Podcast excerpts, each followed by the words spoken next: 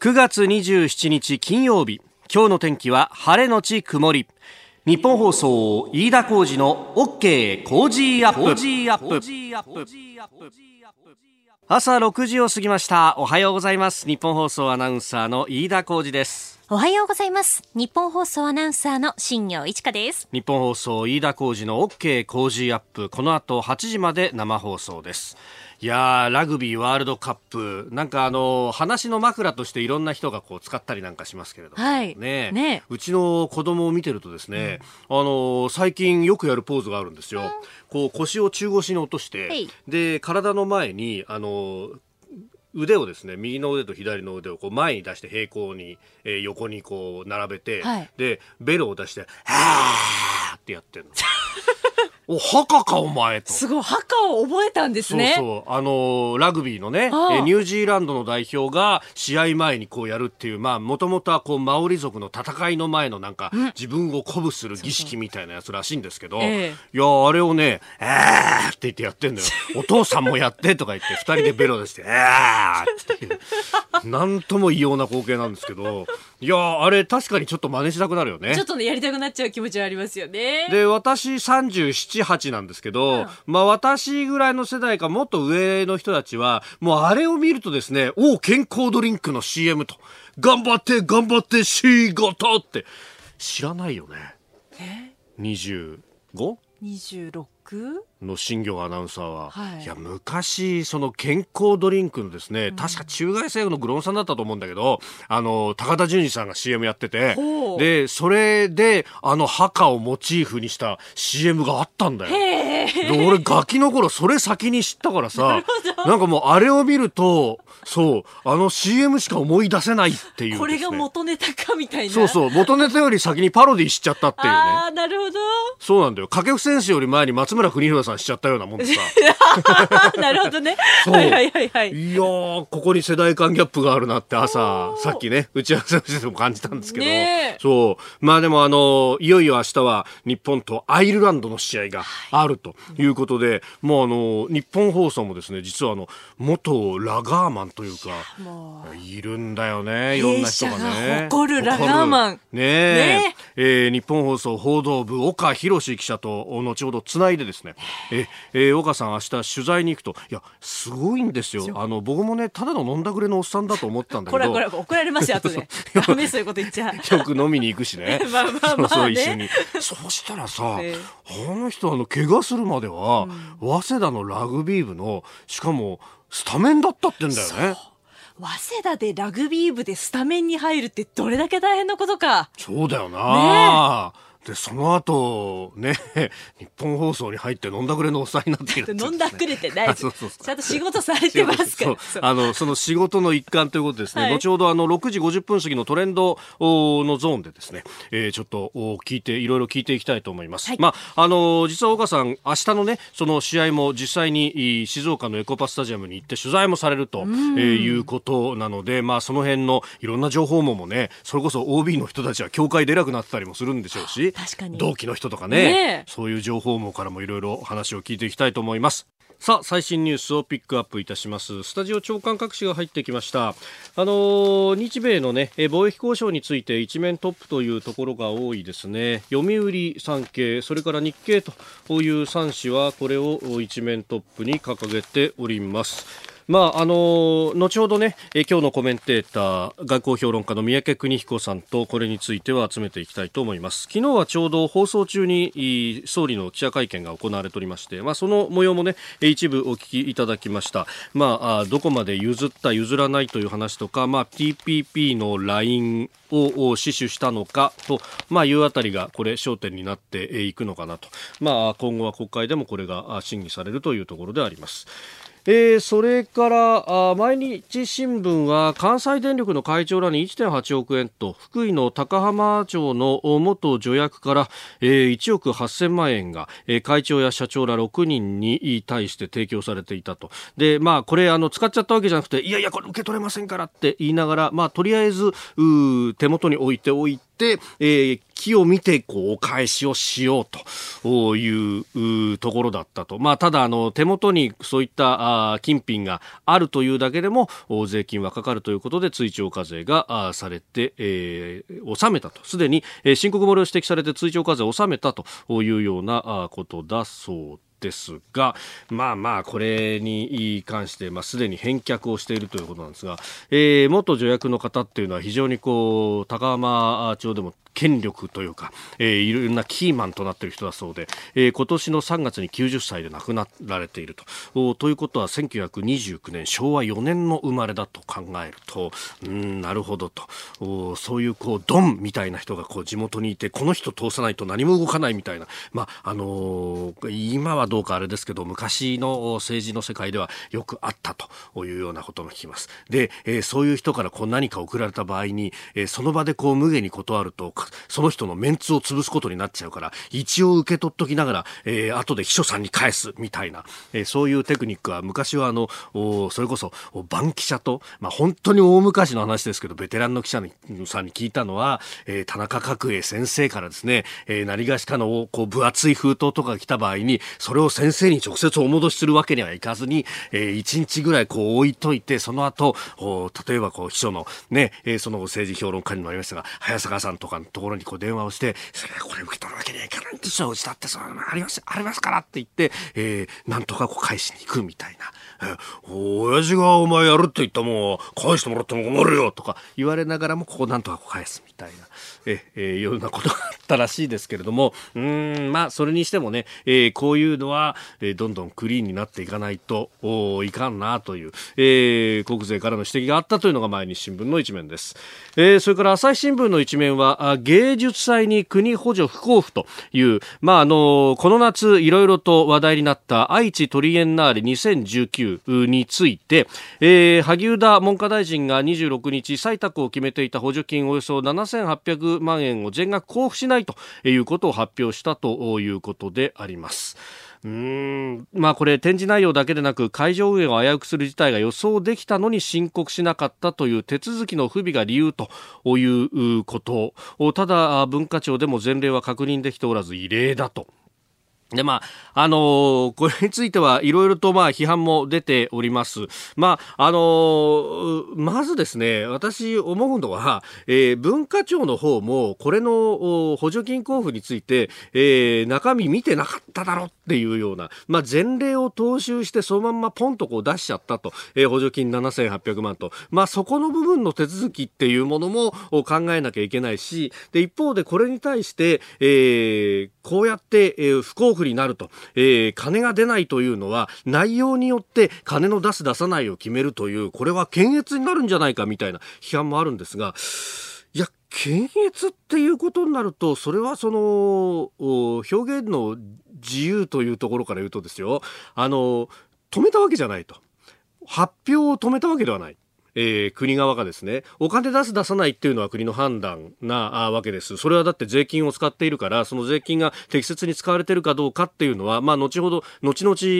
の監視ももちろんあるわけで、えー、そう考えると出す出さないっていうのをこう判断をするというのは、えー、一つ必要であろうと思います。で、えー、ただそれがその発表の場を奪うとかですね、えー、こんな内容だったら世に問うことはできないというふうに公権力を使ってえー、発表を差し止めたりとか、あるいは中身を歪めるっていうことは確かにそれは検閲であり表現の自由の踏みにじりであるとは思うんですが、金の出す出さないっていうのはこれ果たして表現の自由を踏みにじることだとか、事前検閲に当たるのかっていうと、いや、私は当たらないと思うんですね。で、もしこれが検閲だということになると、じゃあお金を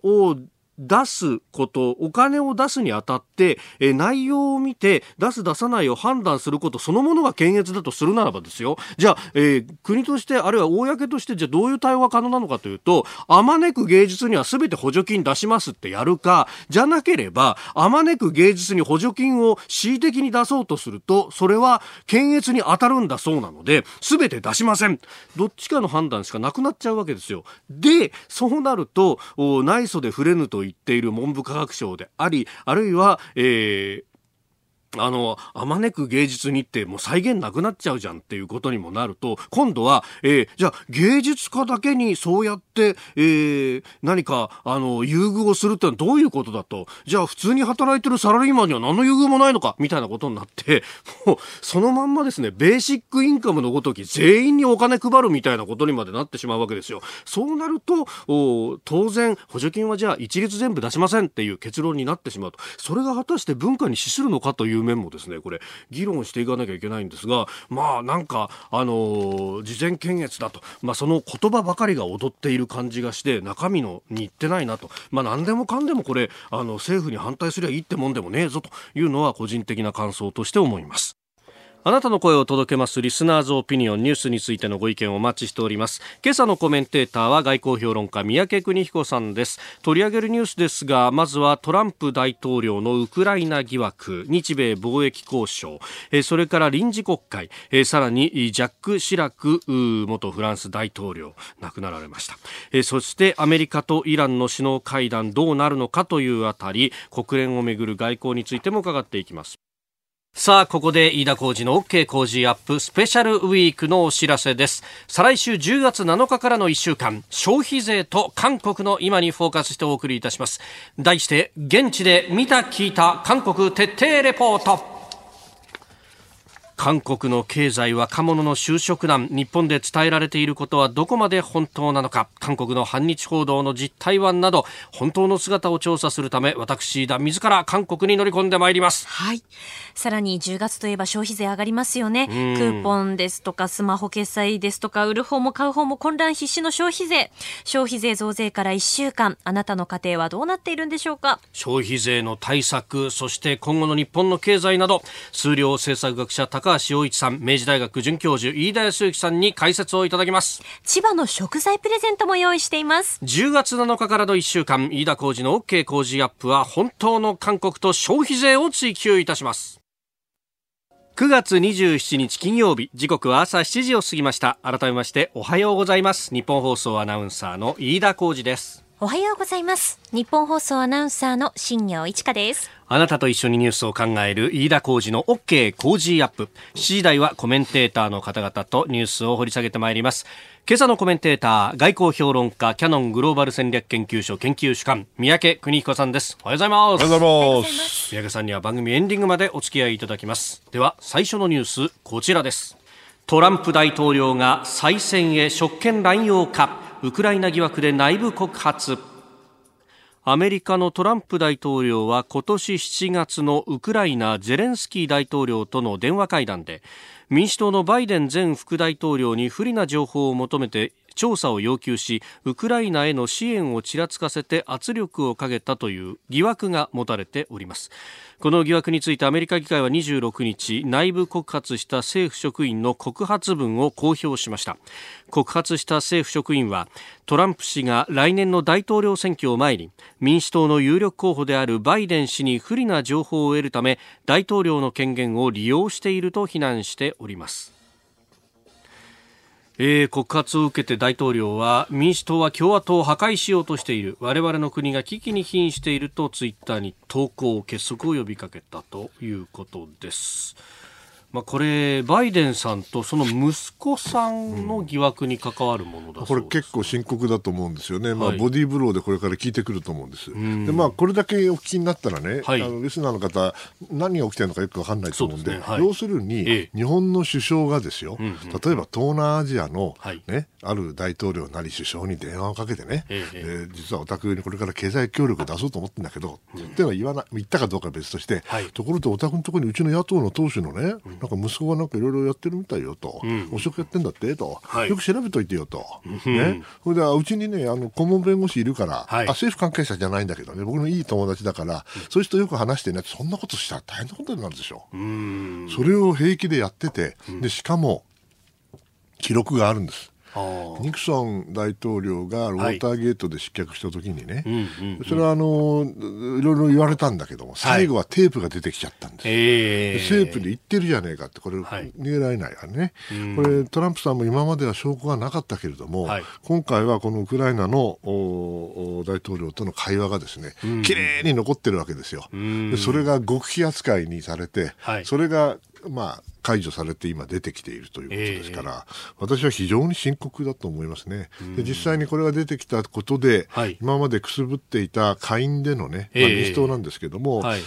大統領弾劾の動きが 正式に動き始めましたね、はい、今まではどちらかというと、それやりすぎてね、ええ。えー、うまくいかなかったって共和党が上院を制してるわけだから、はい、あの当然、仮に、えー、弾劾を始めても裁判で負けるわけですよ。うんうんうんうん、そんだったらあの逆効果になるからって躊躇していたんだけど、これ、最近、民主党は本気でやる気になってます。はい、ですから、トランプさん、こうやって証拠が出てきて、しかも中身がひどいですよね。こんなことをやってて、本当に大丈夫なのかなという意味では、私は深刻だと思います。まあ、弾劾は、まず、下院からスタートして、はい、で、最終的には上院のあれ、しかも過半数じゃないんですよね。3分の2なんですよね。3分の2をもって、まあ、可決すると、まあ、大統領弾劾ということになる、うん、まあ、簡単に言うと、弾劾裁判をやるかどうかを下院で決めて、はい、で裁判の内容はあの上院が決めると、で上院はしかも3分の2だと、はい、下院は半分でいいんだけれども、ですから、もうどうしてももう本当に弾劾やるんだったらば、はい、共和党の多数を持っている共和党の中から、うん、まあ、半分ぐらいね、票が流れてこないと、3分の2いかないわけですよ、それはなかなか難しいでしょうね。でまあこれもうねアメリカのメディアはこれ一色というそうですよ。もうこれしかないですよ、ね、もう日米首脳会談やっても、他の会談やっても全く関係ないですよ、でいろんな報道が出てますがニューヨーク・タイム誌があ告発者はホワイトハウスで勤務経験のある CIA 職員だと伝えたと。これ情報機関が情報を出してくるっていうのは相当な覚悟が必要です、ね、だけどその内部告発というかあのうそういう制度があって、ええええ、その制度に従ってもしあのの誰大統領である誰であるですよ、うん、不正行為があれば、はい、それを告発するのは義務ですからね、うん、ですから法律にのっとって彼はそれをやった、うん、そして DNI っていうんですけれども、はい、いわゆる国家の情報機関のね、まあ、代表がいるわけですよね、その人今あの空空席だから代行やってるんだけど代行のおっさんが出てきて、はい、議会で証言してますから、堂々とやってますからね、ですからもう一歩も引く気ないですよ。トランプさんはこれ民主党の陰謀だって言ってるんだけど、むしろあのしっかりと内部告発をして内部でチェックバランスが効いてるようなシステムになってますからそれに基づいてやっただけだということなんで、はい、深刻なんですよ。えー、まずはあウクライナ疑惑というものがアメリカで出てきたというところ解説いただきました。おはようニュースネットワーク。東京有楽町日本放送キーステーションに全国のラジオ局21局を結んでお届けいたします。今朝のコメンテーターは外交評論家三宅邦彦さん。取り上げるニュースはこちらです。日米貿易協定合意で各業界の反応は？新たな日米貿易協定が合意されたのを受け北海道の鈴木知事は昨日農林水産省を訪れ農畜産物や水産物の輸出拡大へ支援などを求める要請書を手渡しました。今回の貿易協定ではバターや脱脂粉乳の新たな輸入枠は見送られましたが牛肉と豚肉などの関税は段階的に引き下げられます。一方経団連の中西弘明会長は貿易協定の最終合意について GDP 国内総生産のおよそ3割を占める日米が実質半年に満たない短期間でバランスの取れた合意に達したことを歓迎するとコメントしております。さあそして焦点となったのは自動車の関税、まあ、これは日本からアメリカへ輸出する方の関税についてですけれども、まあ、これについてあるいはその数量規制であるとかそういったところ、うん、制裁関税25%貸すのかなども焦点となりました、えー、これについて、えー、日本自動車工業会の、えー、トヨタ自動車社長でもある豊田昭夫会長が、えー、コメントを出しております。お聞きくださいこの協定により、自動車分野における日米間の自由で公正な貿易環境が維持、強化されることを歓迎いたしたいというふうに思っております。で、あの、回避の方向にですね、議論が進んでいること自体は、日米両国のステークホルダーにとっては大変いいことだと思っております。えー、回避の方向にというのが、えー、例の自動車への追加関税、はいまあ、25%をかけるかというところが回避されたということで、はい、えー、業界としてもほっと一安心というところでしね、まあ、そうですよね。あのバランスの取れたあ合意を足したことを歓迎。これが基本だと思うんですけどね。はい、あのまあ、一面トップでみんな大きく報じておられるのは結構なんですけど、ねはい、なんかね、ちょっと深刻、深刻っていうか、なんて言うんだろう、これ、あの甲子園の決勝戦みたいにね、カーッてきてね、頂上決戦これからもう泣いてもらってもこれが最後の一戦ですとか、そうじゃないんですよ。あそうじゃない。貿易戦争っていうか貿易の協定っていうのはね、はい、もしくは交渉一般ですけどもこれね、うんうんうん。もう永遠に続くリーグ戦なんですよ。だって国際貿易が続く限り問題生ずるに決まってんだから、はい、関係者いるわけでね、はい、その人たちみんなあの要するに貿易マフィアでいるわけですよ。お互いにお互いお互いにもうね強みも弱みも全部分かってて、うん。それで今度問題が必ず生じますから、何年かしたらね。日米は今まで70年代80年代散々パラやって90年代にはやってもう確かに。そのうち中国が出てきたから、えええ、ちょっと影に隠れてたけど、はい、もちろんあるわけで。それがあのまた再開されただけですからリーグ戦がまた始まっただけなんでこれでねこれで、あの終わりじゃないんですよ。ですから私まあ私これでもね2年間だけあの貿易講師やったことあるんで、あの私の感じは言うとねもちろん大事な協定だし、え。ー、それなりの成果はもちろんあると思うけどね、そもそもこれはいろんなフローっていうか流れの中の一、はい、一場面みたいな一場面だと思ってください。でねじゃあどうかって言ったらね、はいそういうリーグ戦ではね、一、え回一回勝った負けた言ってもしょうがない。だって次があるんだから必ず。ああ、ね、そうですね。今回はそうですよ。これで終わりじゃないんですからね。はい、でしかもね、大体あの私の経験から言って100%勝って、はい、片っぽが 100%, 100負けるなんてことはないの。大体痛み分けか、よく、まあ、私に言わせれば引き分けとかドローはね、これも上出来なんですよ。でそもそも今回ひどいじゃないですか。アメリカがね、勝手に TPP が出てってでしょ。はい。そんでもって、あの、それで払い捨てだかなんだか知らないけど、あの喧嘩振ってきてねでこれ関税上げるぞ車のってふざけんなと何お前出てったら何言ってんだとこういう言いたいところですよね、はい、だからその意味ではあの、まあ、向こうは喧嘩売ってきてそれでしかもトランプさんは選挙のことしか考えてないわけだか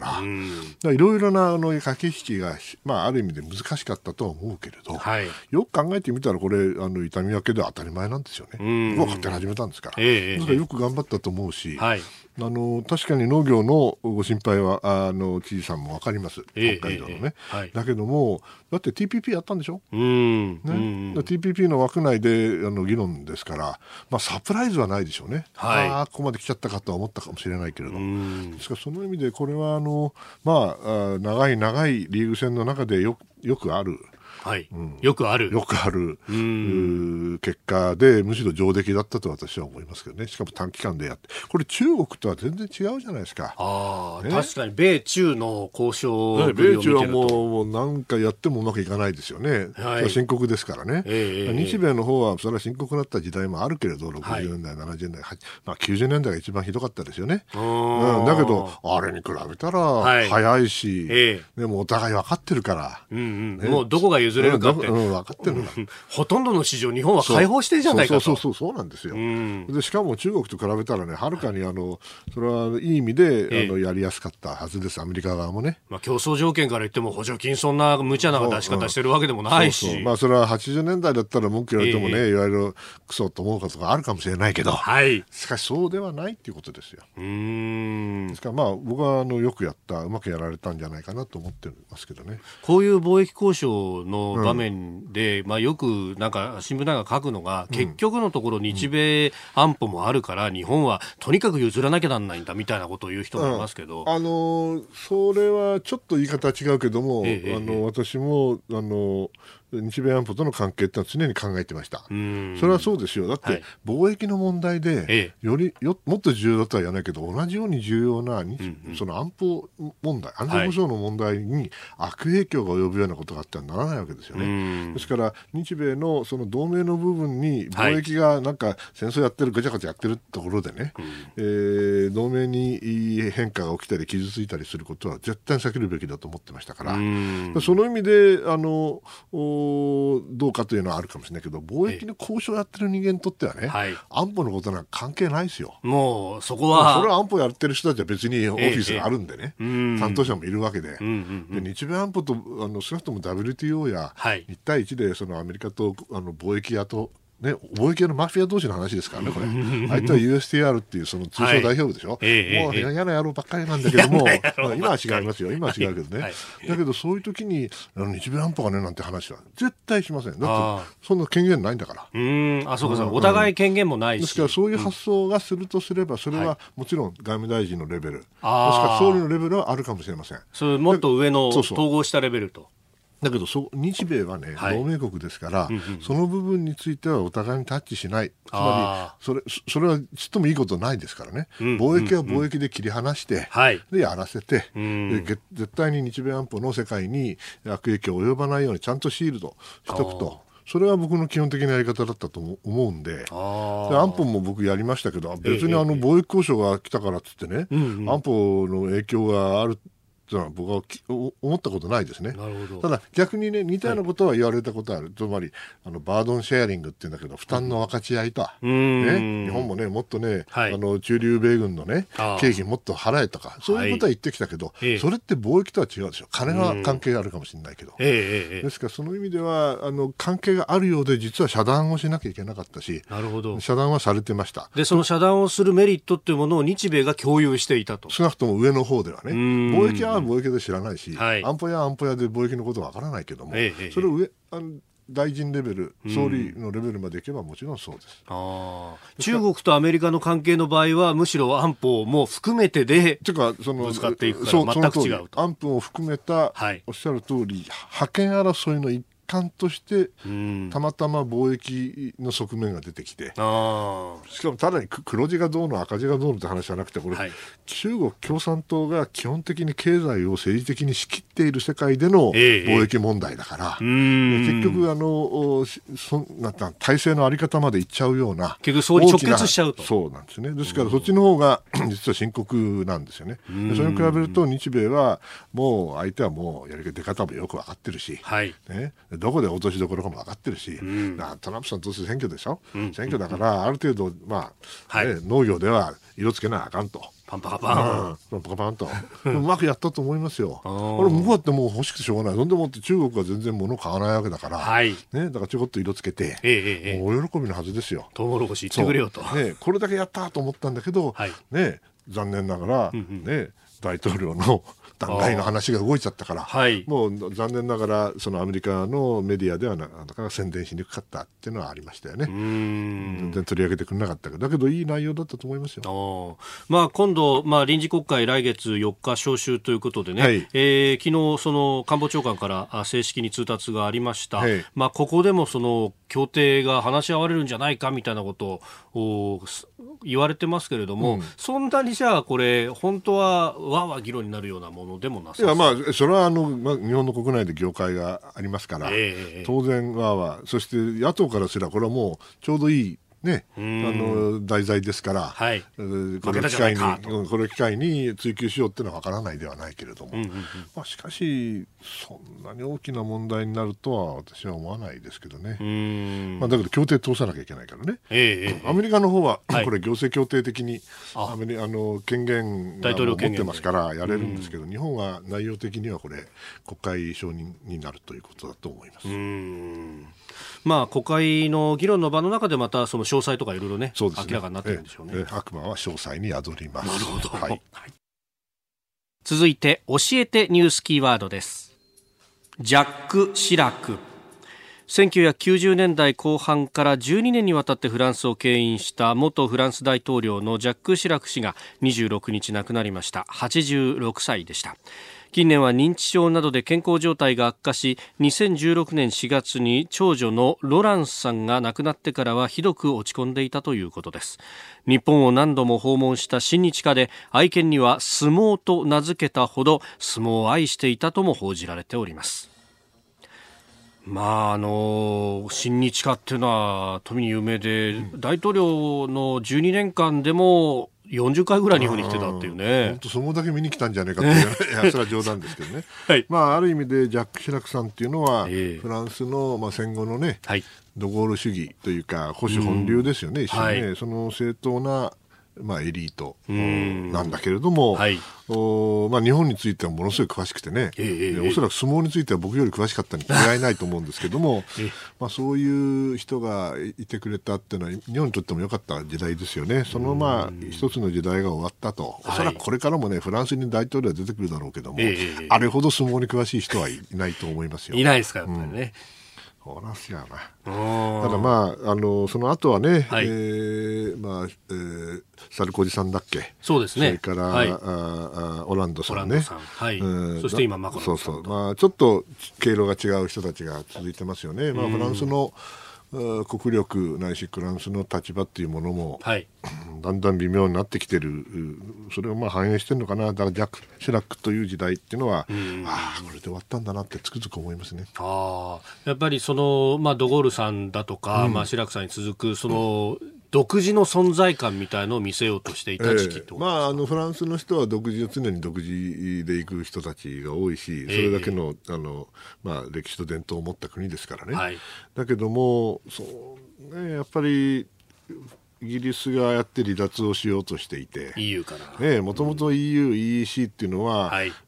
で第二次大戦が終わって、うん、そしてヨーロッパが疲弊しましたよね、はい、それでロシアすなわちソ連とアメリカがどーっと伸びていって、うん、その狭間でまさに存在感がなくなってきた、えー、埋没しそうになったものをですねフランスとドイツが握る形で EEC、EU ができてきたわけですよね。はい、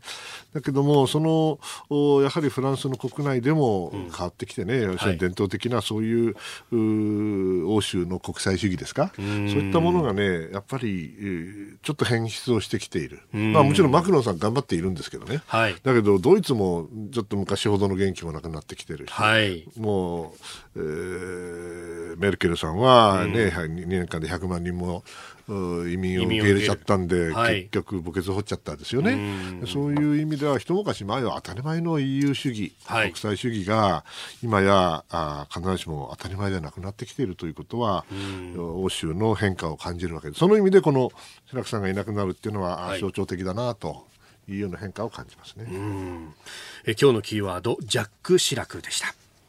さあ、ニュースについてメールやツイッターも様々いただいております。まあ、日米交渉は、あ非常に関心が高いですね。えー、やっちんさんは、あ袖ヶ浦69歳の方、えー、日米交渉、徐々に牛肉の関税があ少なくなっていく、あるいは自動車の関税については見や、えー、ゼロにするのを見合わせるというところなどで合意しましたが、日本の農業には厳しい状況変わりません。車の関税見直しされましたが、日本には有利とは言えないような気もします。なんとなく日本には満足する結果と報じられてますが本当にそうなんでしょうかという質問、うん、えー、それから瀬戸和優なさん、えー、ホワイトハウスのホームページに日米共同声明の英文が掲載されてますが交渉継続に関する記述がありますね、うん、三宅さんの評価を教えてください、はい。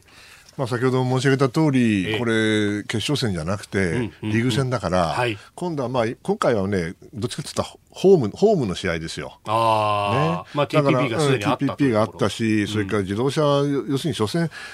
トランプさんは、はい、あのかけ自動車に関税かけ絶対未来英語かけませんなんて言えるわけないんですよ、選挙の真っ最中なんだから、ね、その意味ではあの、その中であれだけ取ったわけだから、はい、まあ、おおそらく、まあ、あれ以上のことを出てくることはないので、まあ、満足すべきだと思うんです。問題は、これから今度、アウェーの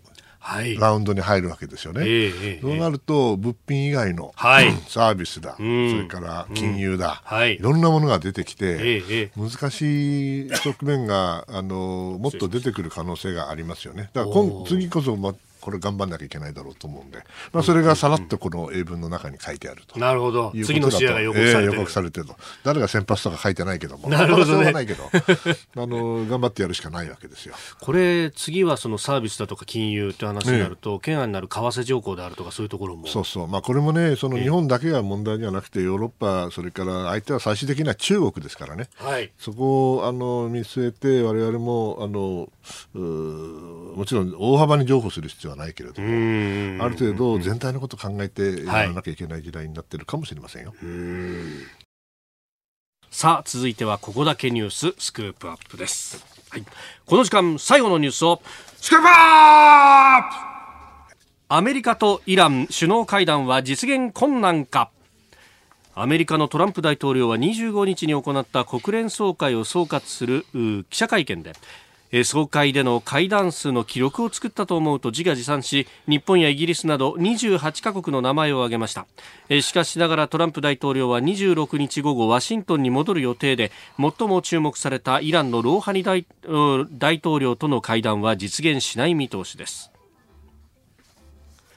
まあ、中東情勢はいろいろ動いておりまして、はい、アメリカ軍がサウジの支援で200人の増派と、うん、まあ、イランを睨んで防空ミサイル部隊を出すんだという話があったり、まあ、あるいはあのシリアに関して、えー、5月に化学兵器の使用をしたとアメリカが確認したなんていうね、うん、えー、話も出てきております。まあ、しかし実質的にはその大きな動きではないですよね、はい、まあ、あのペトリオットミサイルのその部隊を持っていくってまあ、日本にもありますよね、あれと同じだから、一、えー、人でできませんから、えー、まあ、200人ぐらいになるわけでしょ、だけど、それで本当にあの低空から来るドローンとね、うんうんうん、無人機とか、はい、それから巡航ミサイル、えー、これ、どう対処するか、だそれはまあ対処できないことはないのかもしれないけど、うん、どちらかというと、イランに対するメッセージとして、守るんだぞと、二度とやるなよなと。はい。はい、こういうことだけどどれだけ聞くかしら。という感じですよね。うん、まあ、今回そのローハニさんとの会談がなかったっていうのは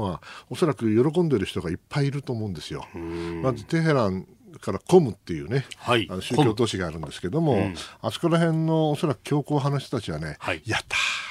やった。潰れたと、ね、こんなねトランプみたいなやつとね、えー、ロハニさんあってね、あの変な妥協でもされたら大変だからね、それはもう潰したれと思ってたに違いないから、これ喜んでると思うんですね、はい、それからイスラエルのね、ネタニヤフさんもこれから首相に借り咲くかどうか知らないけども、えー、あ、よかったと、ね。うん、イランけしからんからね、はい、アメリカと思ってイランがガンガンあの対立してもらわな困るんで、こんな話はなんかされたら困ってるって思っちゃう。ね、ボルトンさんももうやめてから、うん、きっとね、ああ、くそとやってよかったと、変な話し合いしなくてよかったと、まあ本当にあの虚虚実実の、はい、うん駆け引きが中で、うん、ある中でこういうふうになったということなんで、まあ実現困難ですよ、だってイランはどっちみちあの、うん、再交渉はしてもいいかもしれないけど、はい、だけど再交渉が完全にアメリカの思う通りになるまで、結果がね、はい、出るまでは、制裁がなくならないんだったら、これはもう完全にもう負けじゃないですか、はい、やる前から、えー、そんな負け戦やりませんよ、イランは。ですから、ちゃんとそれを言うんだったらば、経済制裁はまず解除してちょうだいっていうのは、イランからすれば当然なのかもしれないけど、はい、そんなことしたら、美味しいとこだけね、先に食い逃げしやがってと、こうなるわけだから、アメリカ側からすると。そんなこと絶対しませんから、まあちょっとね、うん、あんまり期待しすぎてはいけないでしょうね。かといって、じゃあ戦争やるんかいと。はいやれるもんならやってみろって私言いたいですよ。うん、あって、まずイランはね、はい、変にあのこれ、相当あの追いたしてるはずなんですよね、自分たちやったって認めないけれども、えーえー、サウジアラビアのあの、うん、石油関連施設。をね、ああいう形で攻撃、もし本当にしたんだとしたら、ようやるよと、一つ間違った戦争ですよ。ね、それからアメリカの方はね、これよくあのなんていうかな、自制したというよりは、はい、これねあの、戦争するのは簡単だけど、うん、終わりませんよ。イランとやったら終わらないでしょ。はい、あの人たち力強いから。イラクの戦争だっていまだに収束してないですよね。ああ、くすぶってるというか、ね、くすぶってるというか、まあ、内戦が続いてるわけですよね。えー、まあ、ずいぶん静かになりましたけどね。はい、俺、イランでそれやったらね、うん、大混乱になることは間違いないんで。ですから、アメリカもそんな迂闊には攻撃できません。はい、ですから、その意味ではね、まあ、交渉でもない、戦争でもないつまり戦争でもない平和でもないいうグレーなところ、うん、グレーなくすぶったなんかよ閉塞感の多いね、はい、関係が当分続くんだろうなという気がしてますけどね。これ、まあ、イランとアメリカの関係に関して、うん、イギリス、フランス、ドイツの、まあ、首脳の共同声明で、はい、まあ、新たな枠組みの核合意、もうちょっとこう期間の長いもので、はい、えー、作るべきなんじゃないかというような呼びかけもありましたけど。そう。それはあのトランプさんもやりたいことだと思うんですよ、トランプさんは戦争したくないですからね、はい、選挙の前、大統領選挙の前に戦争をやるなんてのは、これ、愚の骨頂で、大体あの戦争を利用したと言われて、むしろあの評判傷つきますから、マイナスになりますから、ヨーロッパもね、ようやくね、腹くってきたんでしょうね、要するにイランがそんな簡単にあのお化けの皮を剥がされるとは私は思わないけれども、しかし、彼らがやってることは、ま、ほぼ間違いない、それがイラン、ヨーロッパも分かってきて、はい、ああ、やっぱりこれじゃだめかと、しかし戦争を回避するためには、どうしても次の新しい、今までの合意よりもさらに厳しい、イランにとって厳しい、はい、抜け穴が少ない、うん、えー、ものを作らなきゃいけないっていうふうになってくるっていうのは、僕はあの方向として間違ってないと思います。イランは困りますけどね。イランはおそらくその抜け穴はちゃんと残しておいてほしいと。はいえー、最後の最後になっても核兵器を作るだけの技術的なレベルだけは維持したい。と思ってると思います、核兵器を持たないにしてもね、えええ、でそういうことを考えると、まだまだ前途多難ということでしょうね。でこの、まあ、イラン情勢をめぐる、まあ、いろんな変数がある中で、うん、あの先週おっしゃられていました、はい、あのイスラエルの、うん、このひょっとしたら政権交代が起こるかもしれない、そうそうそうこれも一つの大きな変数になるという、え今、結局あの、ネタニヤフさん、はい、保守のね、うん、それとガンツさんでしたっけ、はい。えーまあ、野党が拮抗してて、えーで今、大統領にどっちにの候補にですね候補というか、まあ、党首に、えー、主犯指名というか、はい、もしくはその組閣を、ええ、要請するか、うんうん、でネタニヤフさんが実は、ま、確か一議席で負けてるはずだから、はいね、本来はあのガンツさんのところ行くはずだったんだけど、え、私が聞いた話ではね、はい、要するに最初にネタニヤフにやらせると、うん、どうせうまくいかねえから。うん、それでうまくいかなくなったところで野党の方がそのうまく組閣をしたいと思ってるんじゃないかと。はあ、これもまた岸田たぬきの馬鹿し合いですわね。あうん、なんかネタニヤフさんに組閣指示えみたいなね、ええ、記事が出たりして、ね、でもどうせできっこないと思ってるわけですよ。なるほど。うん恐ろしい人たちだ。あまあ、これが、その、ガンツさんの方が主犯になって、内閣組閣ができれば少しまた変わってくるただし、あの、はい、イデオロギー的にもしくは政治的な立場っていうのはほとんど違わないんですよ。うん、実はね。はい、もちろん、あの、労働党とか、からアラブ政党は別ですよ。はい、でもそれを除く連中はね、大体、あの、えー、強硬派かそれとも穏健派じゃなくて、ネタニヤフが好きか嫌いか。あ、もうそこ。あもう反イスラエルじゃない反ネタニヤフなんですよ。ですから、その意味では、あの、確かに表面的になんていうかな少しニュアンスが変わるかもしれないけど、はい、根本のイラン敵視、ええ、もしくはイランに対する厳しい姿勢は変わらないと思います。うん。じゃあそしたら先ほどおっしゃった戦争でもないけれども平和でもないというこのグレーな形が長くそうだからこの長く続けばいいんだけど、はい、本当にそれで収まるかね。うん、ちょっと心配なんですよね。やっぱりイランが本当に危なくなってきたら、はい、あの人たち何するか分かんないから。ですからその意味では早く、はい、あの新しい核合意に向けてね、えー、話し合いを進めなきゃいけないんだけども、いやちょっと難しいかもしれませんね。どうですか？前回の核合意は日本は入ってなかった、うん、あもちろん、うんで、えー、常任理事国プラスドイツとイランがやった。今回新しい枠組みを作るとしたら日本のいや日本は僕は入るべきだと思ってね。おそらくあの五大国の一つが反対したんだと思いますけどね。はい、うん、それをめげないで今度は入ってほしいと思います、うんえー、アメリカとイランの関係、中東情勢、広くお話しいただきました。このコーナー含め、ポッドキャスト、YouTube、ラジコ、タイムフリーでも配信していきます。番組ホームページご覧ください。